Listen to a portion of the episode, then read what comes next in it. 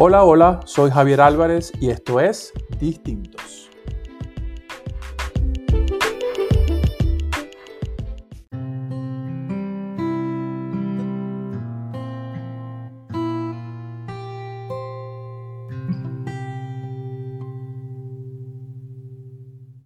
Hace rato hemos intentado hacer este episodio de del podcast Distintos. ya les voy a explicar por qué se ha complicado tanto eh, que esto se concrete y es por el personaje que hoy tenemos de invitado en el podcast. Eh, mm, ah, si supieran la diferencia de horas que hay entre nosotros en este momento, no lo creerían, así que eh, este, este amigo con quien vamos a estar conversando hoy está literalmente del otro lado del mundo. Y, y, aunque, y aunque crecimos en el mismo sitio, pues el camino nos llevó por lugares distintos. y, y, bueno, hoy vamos a estar conversando con él un tema bien interesante que creo que va a ser de interés para mucha gente porque habla un poco de cómo se consiguen las metas, de cómo el camino te va diciendo hacia dónde ir, de cómo la gente sigue eh, su instinto y sus deseos y sus aspiraciones y puede llegar a, cumplirlo sin duda. Así que hoy en el podcast eh, tenemos a Lubín Alejandro Carrero. Eh, con Lubín nos una historia de amistad de muchos, muchos años. Por ahí no vamos a decir tantos años, Lubín, porque se nos, se, nos, se, nos, se, nos, se nos nota después la edad y aunque parecemos de 20, se va a notar. Pero bueno, nosotros para que tengan una idea, nos estudiamos juntos y nos grabamos juntos del colegio. Eh, Lubín eh, hoy eh, tiene una carrera muy interesante y es que Lubín es piloto comercial desde hace ya muchos años y quisimos invitarlo, invitarlo hoy a, distintos porque creo que tiene mucho para contar y, bueno, eh, un hombre que, lo hablábamos hace ratito, cruzar el Atlántico se vuelve una, una cosita de, de, un ratico y, y, un poco para tener la perspectiva de Lubin de cómo, cómo se vive eh, y cómo, primero cómo se llega y cómo se, cómo se vive siendo un piloto de una aerolínea comercial. Lubín, te agradezco mucho la eh, estar acá, que hayas aceptado mi invitación. Y quiero comenzar. Gracias a ti, Javier. Súper. Esta conversación, eh, bueno, obviamente que te presente, que te conozca la gente, quienes no te conozcan. Eh, hoy estamos haciendo también algo diferente, es que estamos grabando distintos y estamos haciendo un live para que algunas personas nos puedan acompañar en, este, en esta conversación. Y, y estoy mirando un poquito, un poquito de algunas estadísticas antes de esta conversación, Lubín. Resulta que en el mundo en el mundo hay aproximadamente 500.000 pilotos. Eso es lo que estoy mirando por Instagram. Hoy tenemos uno de los 500.000 acá con nosotros. Eh, cuéntame, cuéntame de eso. ¿Qué, qué, es lo que haces hoy? ¿Qué, qué, qué, dirías un poco para cuando la gente te quiere, tienes que presentarte? ¿Qué, normalmente, qué normalmente le dices a la gente? Ah, lo primero es que nací en Caracas, pero de verdad me siento maracucho, aunque ya he perdido un poco el acento. Eh, extraño mucho, mucho, muchas cosas. Eh, extraño, los extraño a ustedes, extraño a mi familia muchas veces y se hace lo posible por, uh, porque ese sentimiento no sea tan, tan fuerte. Claro. Eh, fuera de eso, se intenta ser buena persona. Como piloto, intento hacerlo bien, al menos bien, cada día que voy. Y no solamente por mí, sino por todas las personas que están allí, por todos los bienes que están, por las cosas que están en tierra, por un montón de cosas. Súper. Lubin, ¿cuántos años? O sea, tú, tú estuve mirando también esa revisión que hice de las estadísticas y, y me pude dar cuenta que en promedio, eh, el, la edad promedio de un piloto comercial en el mundo son 44 años. Yo creo que tú estás por debajo de, ese, de esa media.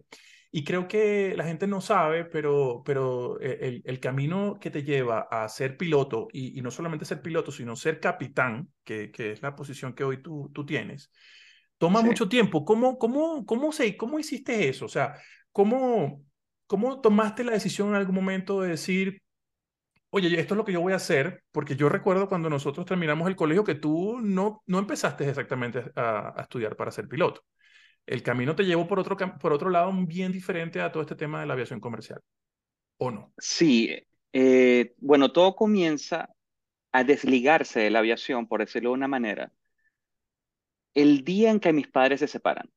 Mm. Antes de eso yo viví en, en Caramao, por decirlo de una manera, en los aviones, porque mi mamá era azafata, tripulante de cabina en Venezuela, y mi papá era piloto en la misma aerolínea. Mm. Todo fue perfecto, todo fue muy bien hasta ese momento. En ese momento del, del, del, quiebre de la relación de mis padres, es cuando yo parto a Maracaibo, junto con mi mamá y mi hermano. Y allí yo presumo que por tener sentimientos de, de rechazo hacia mi papá o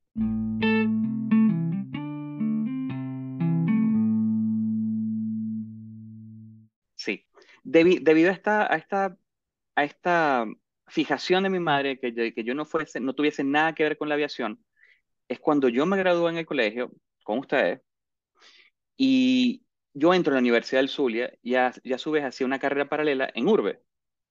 Estudiabas dos En carreras. sí, en algún momento, después del segundo semestre, a mi mamá le salió un trabajo en Caracas y yo mudé, me mudé con ella y comencé otra carrera, o- perdón, continué la carrera de contaduría y abandoné la otra que estaba haciendo. Al pasar los años, en algún momento, terminando el cuarto año, a mí se me ocurrió preguntar cuánto era el salario de un contador público recién graduado. Y de verdad yo no recuerdo cuánto fue la, Porque la cuarto año, cuarto año es casi terminando la carrera, ¿no? Sí, no- había terminado el cuarto año, era para comenzar el quinto y ya salir. Pero lo que te digo, en, en esa época yo estaba trabajando, vendía celulares, aprendí a reparar celulares, fui promotor muy, como unos tres años y ya yo tenía mi noviecita, ya yo quería, mis prop- tenía, quería gastar mi propio dinero. Y el pensado en su momento fue hacerme tripulante de cabina, terminar mi carrera y continuar con, con la contaduría. Pero pasó algo que me fui a, a la ciudad donde mi papá tiene la escuela de aviación y mm, la noche que llegué, mi papá me dio un libro de aerodinámica Ujú. y me lo dio fue solamente como para tener un, para tener un, una noción de, de, de cualquier cosa. Fue algo muy ah, random. Y esa noche yo recuerdo que me acosté al lado de mi padre, yo en el piso, en una, ah, ¿cómo se llama? Una, un mattress, en una colchoneta. Sí. y mi papá estaba en la cama. Y esa noche yo, yo la pasé completa leyendo y me gustó y me pareció muy interesante. Me Luis, pareció muy interesante conseguirle, y en ese momento tu sí, papá eh, ¿era piloto activo o ya no? sí, sí, sí, A- activo pero en la escuela, o sea, él, él Mm, siempre ha enseñado. Lo que te digo, pasó esa noche, al otro día en la mañana yo tenía como la inquietud de dejar esa idea de ser tripulante de cabina y comenzar a estudiar para ser piloto. Pero no sabía cómo lo iba a tomar mi madre, no sabía cómo lo iba a tomar mi papá. Yo tenía que 19 años, 20 años. Y mm, en la, pasó el día completo y en la noche yo le hice el comentario a mi papá. Y en el momento que le dije, él, yo sentí un cambio en él. Yo sentí un, eh, como que, como que me daba me- la bienvenida con los brazos abiertos. Súper. Hasta ese momento, hasta ese momento no le habías nunca expresado a él que tenías, Nunca, tenías esas ganas de, no, de, de no, seguir no, sus no, pasos. nunca, nunca, Súper. nunca.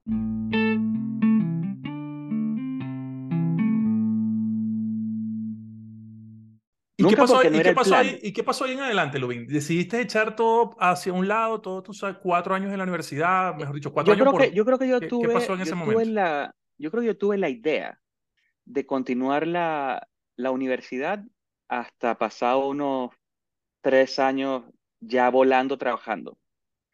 Pero ya después no le conseguí el sentido. No, no le conseguí que iba a hacer match con lo que, con lo que yo había escogido para mi vida.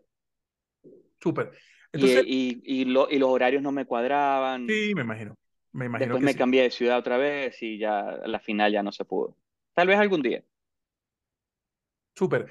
Oye, ¿y tú dirías entonces que, que ese, ese factor que te hizo en aquel momento, en una muy temprana edad, digamos, de hacer ese cambio, terminó siendo lo que me comentabas hace rato del tema de cuánto, de cuánto ganaba un contador público versus, versus lo que podía ganar un, un piloto? Sí, claro. Claro, y aparte que yo también he tenido la, la inquietud desde joven em, que yo quería ir a otra parte, o sea, yo quería eh, eh, conocer otros lugares. Y siendo contador público iba a ser bastante complicado. En cambio, por lo menos lo que yo hago ahora, em, o sea, me ha pasado que hoy estoy aquí tomando el desayuno y en la noche estoy en Turquía o estoy en, en Hong Kong o estoy en China. Y, y eso es otra, otra, otra cosa, o sea, eso es lo que yo siempre he querido hacer. De contador público hubiese sido un poquito más complicado esa. Justamente te iba a decir, yo ya, ya me queda claro como, como que en qué momento hiciste el, el, el cambio, el switch en esa decisión de vida tan importante. ¿Cuántos años ya han pasado desde que tomaste esa decisión? ¿Cuántos años eh, ya dedicado, digamos, a, la aviación comercial o la aviación? Desde que comencé a estudiar han pasado 22 años. Desde que comencé a trabajar han pasado 19. Wow. 19 felices años. Súper. Con excepción de la pandemia. Sí, seguramente, ya vamos a hablar un poquito más de eso. Oye, y, y hablando ya un poquito, bueno, esa historia en 19 años han pasado muchas cosas, seguramente has, vivido muchas cosas, eh, has llegado, digamos, a, a, a, tener el nivel de capitán hoy por hoy en una aerolínea muy importante, eh, este, muy lejana, por cierto, a estas tierras, pero, pero una aerolínea muy importante que, que, que bueno, ya nos comentarás un poquito más de eso, pero más o menos, Lubín, que para que la gente se, se lo imagine, eh, ¿cómo, ¿cómo es un día promedio eh, de, de, tu vida como piloto? O sea, tú, eso que decías hace rato, o sea, amaneces en Turquía, pero, digamos, te duermes en otro país y probablemente al siguiente día en la mañana estás de vuelta en, tu casa. Bueno, sonará cliché, pero ser piloto es un estilo de vida completo. O sea, no es que tú eres piloto desde que te montas el uniforme en la casa. Tú eres piloto desde mucho antes de ese momento. ¿Por qué? Porque no puedes tomar, tienes que prepararte, o sea, nunca paras de estudiar, absolutamente nunca.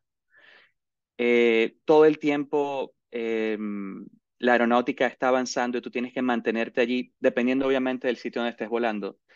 Tienes que hacer muchos ajustes, no solamente por la tecnología, sino por las regulaciones, por Em, la cantidad de cosas eh, por estandarización que la compañía puede estar implementando en cualquier momento. Tienes que hacer ajustes por eh, clima, por temporada del año. Em, tienes que saber muchas cosas que salgan por instinto, tienes que saber otras cosas que sean pensantes. Eh, es, es una preparación y la única manera de poderlo hacer es no pensando y no mirando el futuro muy cuesta arriba, sino dar un paso a la vez. Y una vez que estás lejos, miras para atrás y ves todo lo que hiciste. Es la única manera, porque si no, te vas a frustrar, y no solamente en aviación, sino yo creo que en la propia vida. Súper. Un pasito a la vez, un pasito a la vez. Seguramente, seguramente pasar de, de, de haber, eh, hace ya 19, más de 20 años en promedio casi, desde que tú comenzaste esta carrera, de estar volando un Cessna eh, a, a, haber volado, creo yo, lo último que supe, aviones como un 767, por ejemplo, hay un recorrido importante y hay que hacerlo un pasito a la vez, ¿no? Sin duda. Sí, yo recuerdo una vez, eh, estando, estando muy novato, yo presumo que tendrá en ese momento unas 700 horas de vuelo, tal vez en mi segundo año trabajando. Yo iba con un gran amigo en el transporte de la, del avión, o sea, de la remota, al terminal. Y pasamos por al lado del 757 y yo recuerdo que yo tomé una foto en ese preciso momento y le dije a, a, mi colega, somos muy amigos hoy en día, le tomé la foto y dije, le voy a tomar una foto al avión que nunca vamos a volar. Y eso es porque yo en ese momento lo estaba viendo como muy cuesta arriba.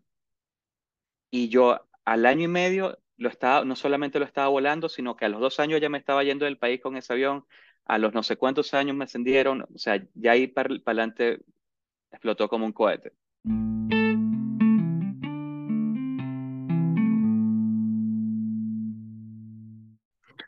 Súper. Viejo, una, una, una, ¿qué, ¿qué, dirías tú en este momento de tu vida, que con, ya con 20 años de experiencia, que es una experiencia importante en cualquier carrera? Eh, ¿qué, crees, ¿Qué crees tú que necesita cualquier persona que, que haga lo que tú haces? ¿Cuáles son esos atributos que esa persona tiene que tener para, generales, ¿no? Ah, skills que tiene que tener, no estoy hablando de conocimiento, sino skills que tiene que tener una persona que quiera ser piloto Lo primero es conocer tus propios límites. Si tú conoces tus propios límites, sabes cómo hacer, reforzar y no caer en ellos. Tener disciplina, ver que las cosas son alcanzables, tener un norte, eh, ser, ser integral. Eh, todo eso sumado te va a hacer una gran persona y a su vez te va a ser un muy, muy buen profesional. Constancia, no, no decaer. Tratar de ser una persona estable emocionalmente, muy, muy importante, muy importante. Sí, yo, yo, creo que, yo creo que esa es una importante, ¿no? Eh, eh, definitivamente sí, muchísimo. En, momentos, no, no solamente incluso lo que la gente se imagina de las películas en situaciones de peligro, ni mucho menos, sino tener la tranquilidad emocional para poder manejar situaciones, digamos, de, cotidianas o no desesperarse ante situaciones que pudieran ser como, como incluso imprevistas, ¿no? Que, que, que, que es un tema que, que debe suceder mucho en, en temas de aviación.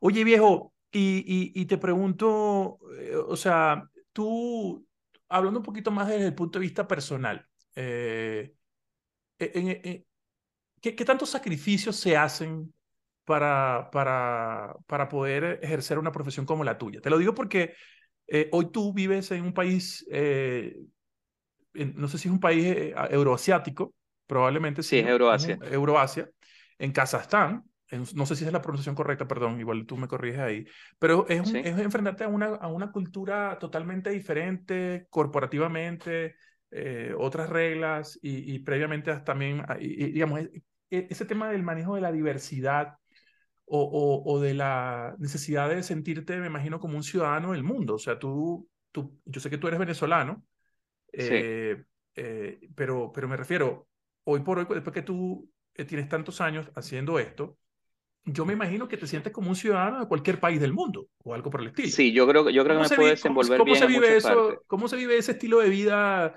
de ser literalmente un ciudadano del mundo que puede estar en cualquier lugar del mundo en cuestión de horas? Bueno, vamos por partes. Eh, sacrificios como tal, creo que todo es relativo, todo va dependiendo de la persona.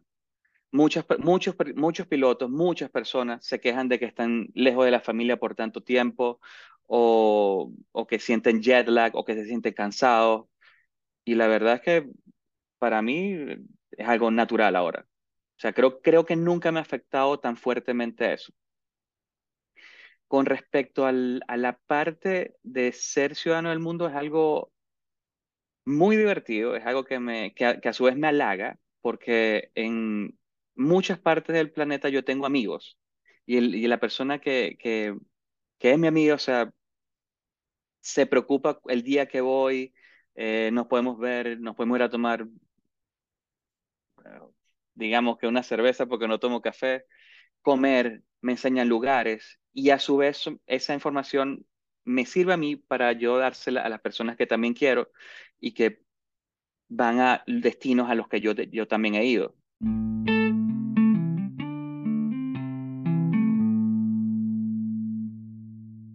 ¿En algún momento te has, considerado esa opción? Porque, digamos, eh, es diferente uno, la oficina tuya que la oficina de la mayoría de la, de la gente como la gente se le imagina, ¿no? Bueno, tú recuerdas que te comenté que en algún momento pensé en ser contador público, ¿no? Sí, sí, claro, claro, claro. Yo creo que si de verdad lo hubiese hecho, yo hubiese sido un frustrado de la vida. Eso, por lo menos hasta ahora, hasta la edad que tengo, mm, no es lo mío. No es lo mío. O sea, un piloto también puede tener eh, algún puesto administrativo, puedes tener tu oficina, pero es que sencillamente no es lo mío. Lo mío es la adrenalina, lo mío es tener eh, diferentes vuelos, diferentes experiencias, volar con diferentes personas, eh, enfrentarme a diferentes tipos de clima, o sea, e, eso es lo mío. Yo creo que no sería feliz. Y yo en mi trabajo soy feliz. Súper, súper. Eso creo que es un mensaje importante que, que todo el mundo tiene que, que escuchar de parte de ti, eh, porque yo creo que difícilmente una persona puede hacer un trabajo tan importante y tan donde se requiere tanta concentración, tanta atención, y, y, no verlo como un sacrificio, la única manera que eso se puede hacerlo bien es que sea algo que realmente tú ames y que te guste, ¿no? Sí. Porque no hay ninguna otra manera de hacerlo. O sea, creo que hay personas muchas veces que en algún momento hemos sacrificado nuestro tiempo o, nuestra, nuestras horas de vida, nuestro, nuestro, nuestra energía en cosas que, digamos, que nos gustan, pero necesariamente no nos encantan, ¿no? Entonces empiezas a ver en ese momento que puede ser que estés haciendo algunas cosas y entonces empiezas a llamarlo sacrificio, que tú me decías hace ratito que, que, que, que en tu caso no lo sientes así. Dormir poco o el jet lag o, o, de repente la es que, es que te, te, acostumbras, te acostumbras. O sea, Pero nunca lo ves como sacrificio, no lo ves como sacrificio, lo ves como parte del trabajo, ¿no? Para nada. Por lo menos jet lag es, el descanso es una parte primordial en este negocio. Si tú no duermes, si tú no descansas, lo he vivido en experiencia, o sea, en carne y carne propia, eh, tus reflejos son más lentos, no piensas con claridad, muchas veces hasta eh, el cerebro no coordina con lo que tú quieres decir. Y, se, se torna peligroso. Entonces, y así así tú no puedes dormir, tienes que inducirte el sueño. Yo, no, yo de verdad que no, no lo hago porque estoy muy, muy adaptado, pero es, es una práctica también que, se, que ocurre. Eh, usualmente con eh, melatonina es, lo más común, es lo, lo más, más utilizado. Súper, súper. No, claramente tienes que estar tan bien entrenado que también puedas decirle a tu cuerpo, ven, es hora de descansar. Sí, claro. Porque ah, los vuelos... Es que, es que, sí, es que si no estás eh, eh, descansado es tu deber decir que no puedes volar por fatiga. Súper, súper. Igual, igual está establecido en la aviación comercial tiempos, tiempos prudentes para que los crews tengan suficiente descanso, ¿no? Eso está bien No solamente eso, eh, hay, una, hay, una, hay una pregunta que mucha gente me hace y la respuesta es sí. Y la pregunta es si nosotros dormimos o podemos dormir volando. Bueno, y la respuesta es sí. Súper. A ver, cuéntanos un poquito de eso. La gente se imagina que el capitán está ocho horas al frente del timón viendo todos los, los instrumentos, ¿no? ¿Cómo, ¿Cómo, es eso de, de dormir? No, somos, somos seres humanos, no, no, nos aburrimos de tanto también estar viendo una pantalla, si es de noche, el sonido de las turbinas, o sea, es como un arrullo para uno y, y en algún momento te pega, pues, o sea, y, lo más, más seguro, eh, para no dañar tanto tu, tu, tu, zona circadiana, o sea, el, horario, el, el, reloj corporal que tú tienes, eh, mira, voy a dormir 15 minutos, voy a dormir 20 minutos, voy a poner alarma, y ese power nap que estás tomando, te despiertas y vas para adelante.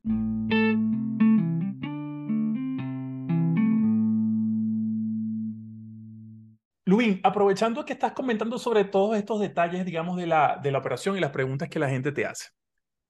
E, esta es una pregunta que, que, creo que todo el mundo ya, obviamente tú vives, trabajas y pasas gran parte de tu tiempo, como dicen los, los capitanes, encaramado en un avión. Pero te pregunto, para quienes vuelan de vez en cuando, quienes nunca han volado, quienes eh, vuelan de, de forma periódica, ¿es seguro volar? ¿Los aviones son seguros? Los aviones son muy seguros, muy seguros. Eh, y fuera de que es una máquina muy, muy cercana a la perfección, porque tiene sistemas que si fallan, tiene sistemas dobles, o sea, tiene backups, y esos backups muchas veces tienen otro backup eh, que te permite maniobrar para poder llegar a un destino em, a salvo. Las personas que tripulamos, eh, que maniobramos las aeronaves, tenemos entrenamiento en, creo que todas las fallas a lo largo de nuestra carrera que se han reportado o que son viables. O sea, cualquier cosa que pueda ocurrir se, se ha entrenado. Y las fallas que están fuera de un periodo determinado, por lo menos, si una aeronave se creó en, hace 15 años y ocurre una falla actual que no ha ocurrido ni estaba predeterminada en los, en los 15 años anteriores, se introduce eso en los manuales, se estudia y se prepara uno en eso también. Claro, se hace, se, van cubriendo, se hace cada vez más seguro porque esos gaps se van cerrando. Hacen, hacen updates, updates cada vez. Súper. Es cierto, esta conversación la hemos tenido nosotros fuera de, de, de, este, de esta grabación. Es cierto que, que, que, hoy por hoy, con toda la tecnología que, que hay en los aviones, eh, es cierto que, que se vuelan solos, o casi casi. Eh, de hecho, eh, Airbus está implementando prácticas para vuelos con piloto automático desde el despegue hasta el aterrizaje. Mm. Sí, sí, es, es muy factible. De hecho, aquí, de, en esta ciudad, en Almaty, particularmente hablando en invierno y en el cambio de estación entre invierno y, y primavera, se torna la visibilidad muy, muy, muy mala, de la peor que he visto en el planeta. Eh, y la manera de aterrizarlo es con piloto automático. Uno, eh, como operador, como piloto, va sentado monitoreando que el avión esté haciendo absolutamente todo y que vaya apareciendo todo en las pantallas como tienen que ir apareciendo. Que es que los sistemas se van armando, los sistemas Correcto. se van eh, engaging, o sea, que van ah, acoplándose, se van acoplando y que ese paso te lleva al próximo paso hasta que el avión se posa sobre tierra. Súper.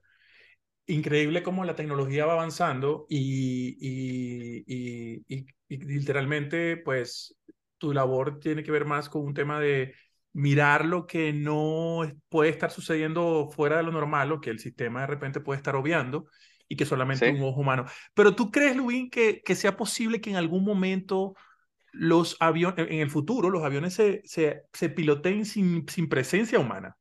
¿Lo ve? Yo creo que ¿Crees, que- sí, crees que yo creo puede que pasar eso?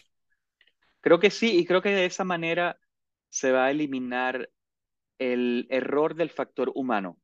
En algún momento eso va a pasar. Y los pilotos yo presumo que ya no estarán dentro del avión, sino que estarán en tierra sentados en una computadora. Sí creo que en algún momento, no ahorita, porque el, la aviación como industria y el ser humano no están preparados psicológicamente para ese paso. Claro. El ser humano se siente seguro teniendo a dos personas adelante.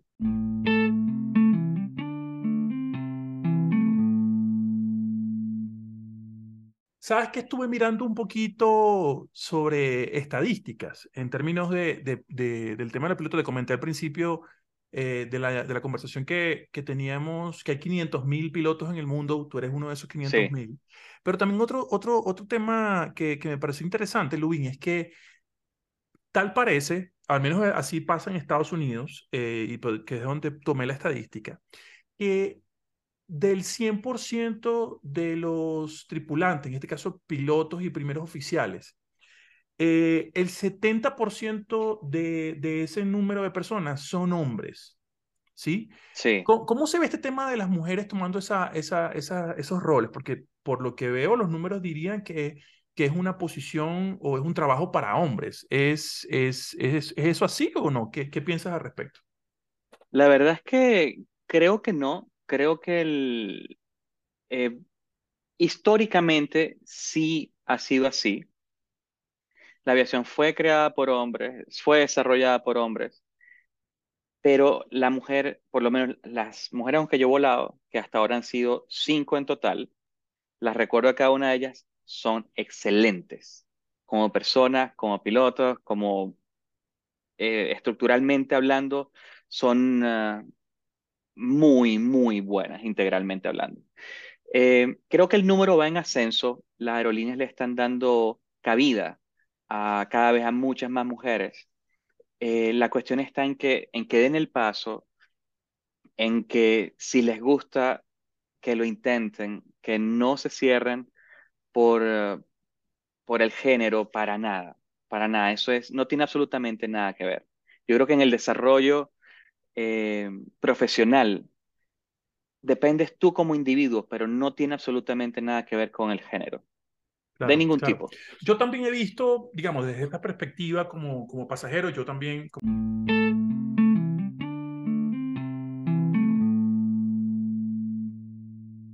Oye, Lubin, cambiando un poquito el tema, yo sé que hace rato me dijiste que, que tú, que tú, digamos, que casi que fuiste, naciste para esto y te sientes como pez en el agua estando en el aire, Sí, pero, pero siempre, a pesar de, de todas, esas, todas esas coincidencias que puede haber de tu, de tu carrera en- eh, con las cosas que claramente te gustan, siempre hay algunas cosas que, que te disgustan un poco, ¿no? O sea, o que de repente, bueno, es parte del trabajo y las asumes como tal. ¿Qué, qué serían esas cosas que de repente en algún momento, no, no, no diría te pesan, pero sí son esas cositas que de repente tú dices, bueno, es parte, es parte del trabajo y, y, y no te gustan yo tanto? creo que en líneas generales, no solamente conmigo, sino el, conglomerados de, de tripulaciones de vuelo, y aeromos, eh, tripulantes de cabina, pilotos, eh, mecánicos, son ah, los cambios no, los cambios de última hora en la programación de vuelo. Ujú. O sea, que estás en, en tu caso, tú tienes un plan que es, vas a desarrollar en un día en particular y de repente vienen y te llaman, mira, o sea, lo siento mucho, pero no hay, no tengo quien me cubra este y, y hay que, y hay que, y hay que sacar el vuelo, pues. Mm, claro, esa, esa, Y, y hay que hacerlo. Esa parte de verdad que no es solamente a mí, creo que es como un denominador. Claro, es parte del trabajo, pero me imagino que tiene mucha influencia también sobre, sobre tus planes personales. O sea, si hoy tenías, no Sí, sé, claro. eh, Es que, es que estar en tu también, casa para estar a tal hora y de repente ya no pasa, seguramente eso siempre te afecta, ¿no? sí, sí. Eso, eso también depende del tipo de día que tengas, porque los días que no estás volando estás, o, estás off, ahí sí no tienen derecho a llamarte, a menos que Mm, tú eh, consigas un, un uh, deal, un, un acuerdo, un trato. un acuerdo, sí, con, con la gente que te programa o con operaciones. Hay otros días que son disponibles que tienen que llamarte con 10 horas de anticipación y hay días que son stand-by que tienes que estar listo ahí mismo. Entonces, muchas Mm, veces ya, uno hace algún tipo de, de, de plan, ese día stand-by, tú dices, mira, voy a llevar a mi niño al colegio, eh, voy a ir a almorzar con X persona y sencillamente no, no ocurre, porque no puede, claro. no puede pasar porque tienes, tienes un deber que cumplir. Brother, te, ha- te hago una consulta. Si tú, si tú tuvieras que, eh, está claro que tú, que tú estás en lo que quieres hacer, pero si tú tuvieras que escoger, hubieses tenido que escoger alguna otra, alguna otra eh, profesión u oficio para hacer, ¿qué, qué, qué harías? ¿Qué hubieses hecho? ¿Se te ocurre algo? Si te digo que nunca, absolutamente nunca en la vida me lo he preguntado, ¿tú me crees? Bueno, Yo hermano, nunca, tarea, tarea para para la mí, casa. sí, de verdad que para mí eso no, o sea, ya después que, tal vez antes, o sea, tal vez hace 23 años si te hubiese dado una respuesta, pero es que actualmente no me, no concibo, no, no me, o sea, yo no me siento de otra parte. Esto Súper. es lo que yo soy.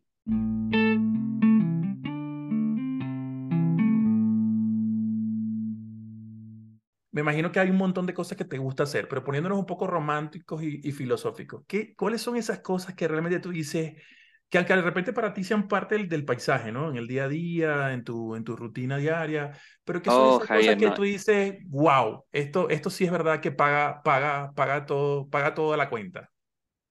¿Cuáles son esas Mm, cosas que te gustan, ya. Que te Mira, encantan de es lo que que, es que, es que, es que pasan un montón de cosas en, en, en la vida de uno. O sea, mira, me gusta cuando los niños hacen dibujos y te los dejan eh, del avión y le ponen, te, te dejan saludos.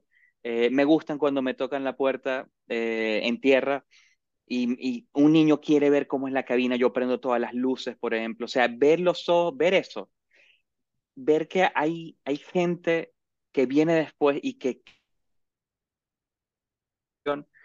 a mí me llena y me, me, me da mucha satisfacción.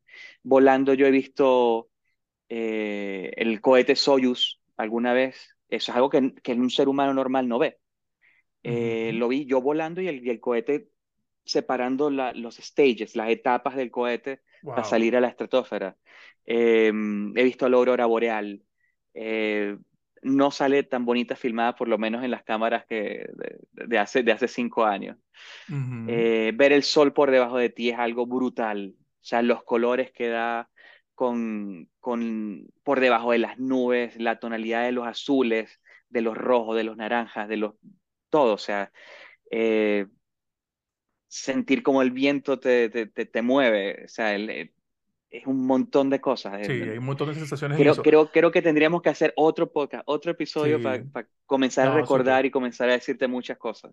Sí, no, eh, eh, lo que te decía hace rato, ¿no? Esto que de repente para ti es parte de- del paisaje o de la, lo que se ve por la ventana desde la cabina de, de la, aeronave que tú estás, eh, que de repente la has visto ya por muchos años, realmente son cosas que, pero eh, sabes que, que que para la es, mayoría de es las personas es no son verdad lo imposible verlas. es verdad lo que dicen muchos pilotos, que, es que ningún vuelo es igual. Por, tú por muchas veces que tú vayas a, a, no sé, digamos a, a Hanoi, que vayas a Vietnam, cada vez va a ser distinto, cada vez tú vas a ver algo distinto. Las tonalidades de los colores van a ser distintas.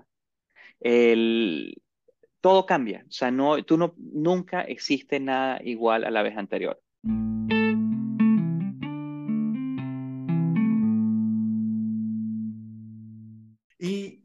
Hay, otro, detalle importante, ¿no? Que aparte de todo, cuando hay un vuelo, digamos, regular, cuando todo está saliendo, digamos, como, como, como se suponía que debía salir, lo que te decía también hace rato un poco de que eh, tú ese día probablemente moviste 500, 600, 800 personas, tú y tu equipo, pero y, que esas personas también eh, que, que, confiaron en la aerolínea y en, y en, las personas que obviamente están a cargo de, de la operación, eh, también están en busca de sus sueños, ¿no? Y, y, y, parece mentira, pero en ese, en ese quehacer diario, en ese mover de, de esas 500, 600 almas, quizás en varios vuelos en un día, eh, también tú estás apoyando a que esas personas puedan, digamos, reencontrarse con un familiar, mm, reencontrarse con No, eso, con, solamente, con un amor, solamente estar en el aire. Hay, cosas. hay mucha gente.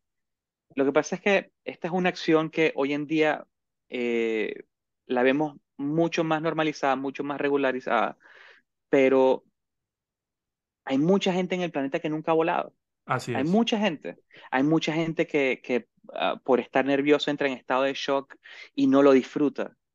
Eh, y, y para esa persona que entra de esa manera, por ejemplo, es, es un shock.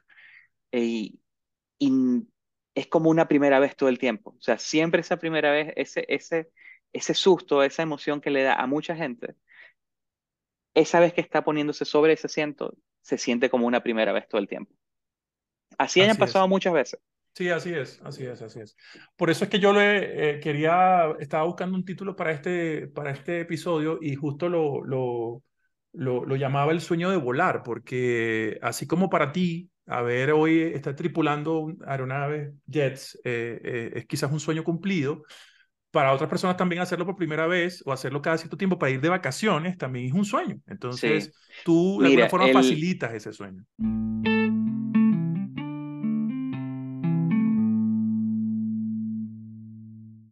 Oye, viejo, y, y un poco para ir cerrando esta conversación que ha estado súper buena y, y realmente hoy nosotros hemos, nos hemos sentado muchas veces a hablar de sí. cosas, de, de cosas relacionadas a, a esta industria y a, y, a, y a los aviones, porque para mí es un tema también que me gusta, pero, pero nunca habíamos hablado de cosas que, que hablamos hoy, te agradezco mucho por eso.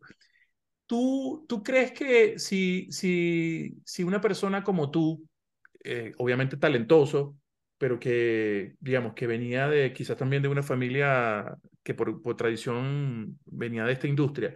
Pero tú, ¿qué, Ujú. qué le dirías a, a una persona, a un niño o a un adolescente o inclusive un adulto que está en sus 20 estudiando contaduría o una vaina que no le interesa y que tiene esa, ese deseo probablemente de, de, de ser piloto? ¿Tú crees que eso, ese es un sueño eh, que se puede cumplir?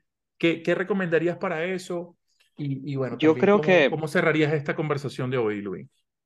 Yo creo que muy sinceramente uno tiene que estar, uno tiene que seguir lo que tú crees que te hace feliz. No importa la edad, no importa que tengas 15 años, que tengas 20, que tengas 50, nunca es tarde o nunca es muy temprano. Legalmente sí es muy temprano,